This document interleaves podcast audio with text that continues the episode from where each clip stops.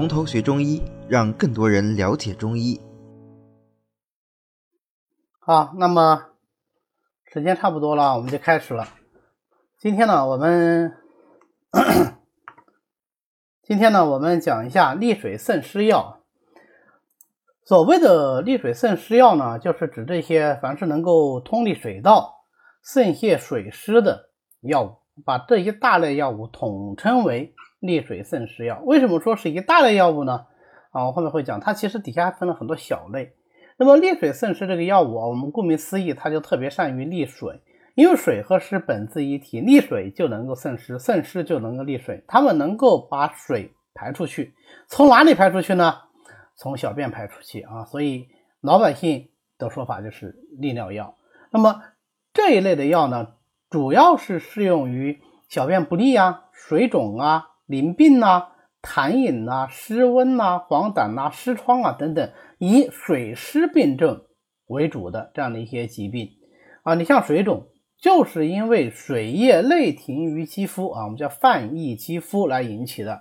那么我要治疗水肿，当然我就是要想一切办法把这个水给它排出去。那我们人体排水最主要的通道是什么？不就是小便吗？啊，所以主要用通利的方法来治疗。那其实这个不是我们讲的第一类的这个祛湿药，对吧？我们前面讲过有这个呃苦寒燥湿药，还有芳香化湿药，这两类药也都是能够祛湿的。跟利水渗湿药比起来有什么区别呢？我们讲啊，主要的区别是在这三类药比起来，利水渗湿药它利水的效果最好，利水的力量。最强，这是第一个。第二个呢，利水渗湿药主要是让水湿从下而解。那我们从因势利导的原则上来看，利水渗湿药就适合于中下傲焦的水湿啊，或者是中焦的水湿，或者是下焦的水湿，效果就比较好一些啊。那如果是中焦的湿热缠绵，或者干脆是上焦的痰湿痰热，那。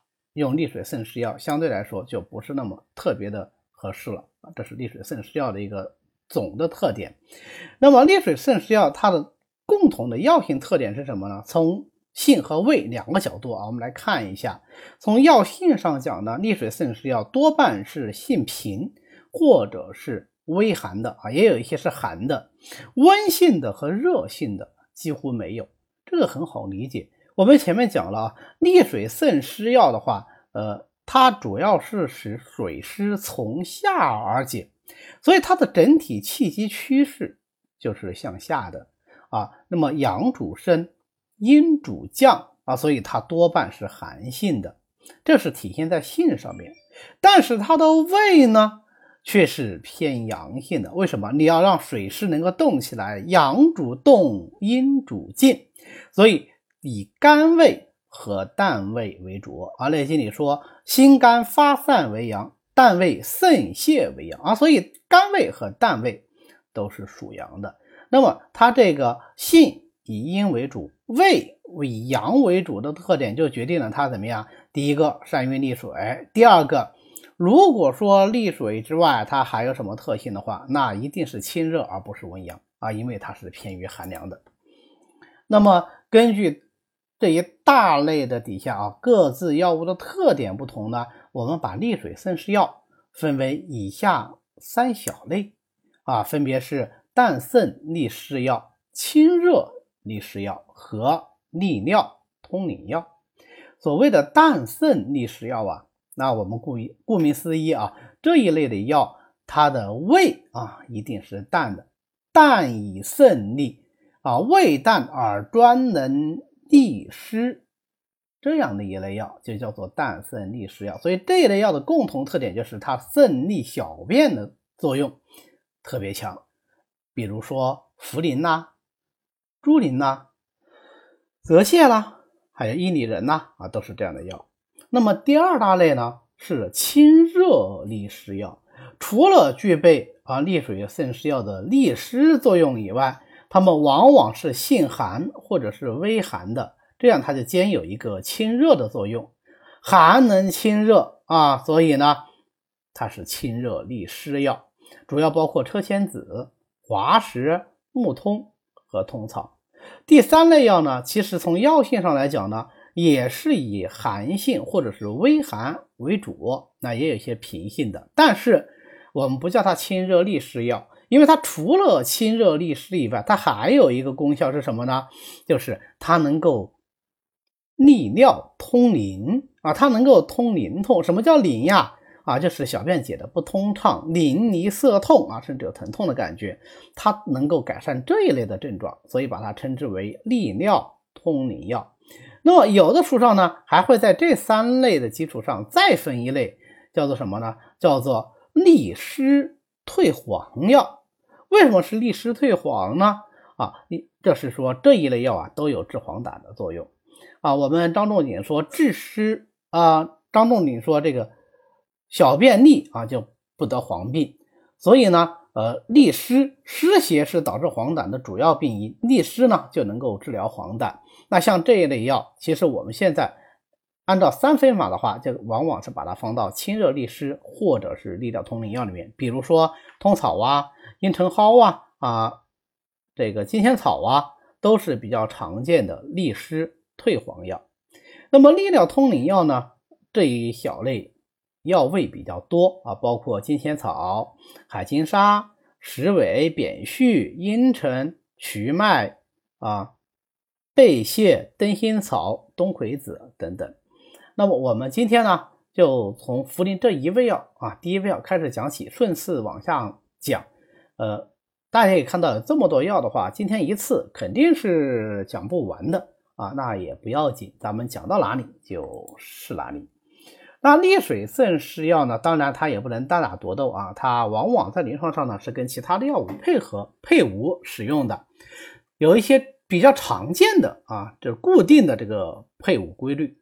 我们来看一下，对于这种水肿突然啊暴起，这个病程比较短的水肿，而且往往兼有表症的啊，在利水渗湿的同时，往往要配上一些宣汗、宣肺发汗的药。为什么要配这个宣肺发汗药呢？因为这个时候水气在表啊，我们的目的是使水气出外啊，不要再停留于体内，那这个水肿就好了。那水肿出啊，这个水气出去有哪几个途径呢？其实邪气外出无非是汗、吐、下三个途径。对于水肿来说，那就是汗和下了，呃，汗和利了啊，利下。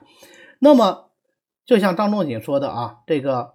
治水肿，或者是开鬼门，或者是结禁府。开鬼门就是发汗，结禁府呢就是利水。那我们在用利水渗湿药利水的时候，如果对于这种兼有表症的，因为它病位本来就比较偏表，那我因势利导，再加一些发汗药，它的效果呢往往就会更好。但是对于那些水肿的时间比较长的啊，正气已经亏虚了啊，尤其是脾肾的阳虚的，那我们就需要配伍一点儿。温补脾肾的药，因为人体的水液代谢呀，我们说主要是在肺、脾、肾这三脏啊。对于水肿病，尤其是水肿病时间比较久了以后啊，它往往是容易伤脾肾二脏的阳气，因为水为阴嘛，阴就能够伤阳，而脾肾阳虚以后就。更加的不能够运化水液，水液就更容易停蓄为患，形成一个恶性循环。那我们在治疗的时候呢，首先用利水渗湿药把已经停留在体内的这些废水给它排出去，同时再配伍一些啊温补脾肾的药，以治其本，就能够取得更好的效果。第三种。常见配伍呢，是对那些湿热交争的，既有湿也有热。虽然我们说利水渗湿药里面也有一些寒性的药物，也可能兼有一些清热的作用，但毕竟来说力量有限，所以在这种情况下，我们可以适当的配伍一些清热泻火药，尤其是配伍一些苦寒燥湿药，那么既能够清热，又能够帮助祛湿。啊，也可以取得更好的效果，但是我们必须要强调的是，无论如何，水液的代谢总还是依靠阳气的。那么我们即使是治疗这个湿热焦症，我们在配伍清热泻火药啊，它往往都是苦寒药。在配伍这些苦寒药的同时，就要注意不能太过，不能够以伤害阳气为代价，否则呢，阳气渐伤，那么你这个水湿始终就好不起来，只能是越治越重。啊，然后第四类配伍呢，是对那些已经引起了出血的、热伤血络的。那对于我们利尿渗湿药来说啊，最常见的就是利尿通淋的这些药物，它往往要治疗一些啊淋症又有尿血的，我们叫血淋。那这个时候呢，要配伍一些凉血止血药啊，比方说小蓟呀、啊石韦呀啊这样的药就比较好。当然，石韦本身就有利尿通淋的作用。啊，或者说大蓟呀，都可以。那么利水渗湿药呢？它的主要作用是把水邪给它排出去。这个水邪是从哪里来的呢？是正常的水液不能代谢，停留于体内而引起的。所以，虽然我们排出去的是废水，但是对于人体来说，它正常的水液其实是在减少的。所以，长期的使用。这种利水渗湿药，或者是过于大量的使用，就容易伤阴液。那些阴虚的、经伤的人，就要谨慎使用利水渗湿药啊，或者是少用，或者是轻用。不得不用的时候，要适当的配伍一些养阴增液的药物啊，来配伍使用。好，那么这个呢，就是。利水渗湿药的一个总论。好的，今天呢我们就讲到这里。为了方便大家和其他喜欢中医的朋友一起来学习和讨论中医知识，我们呢建了一个微信群，欢迎大家扫描下方的二维码，添加我们的管理员的微信，然后发送“从头学中医”，他就会拉大家入群的。那么我们下次再见。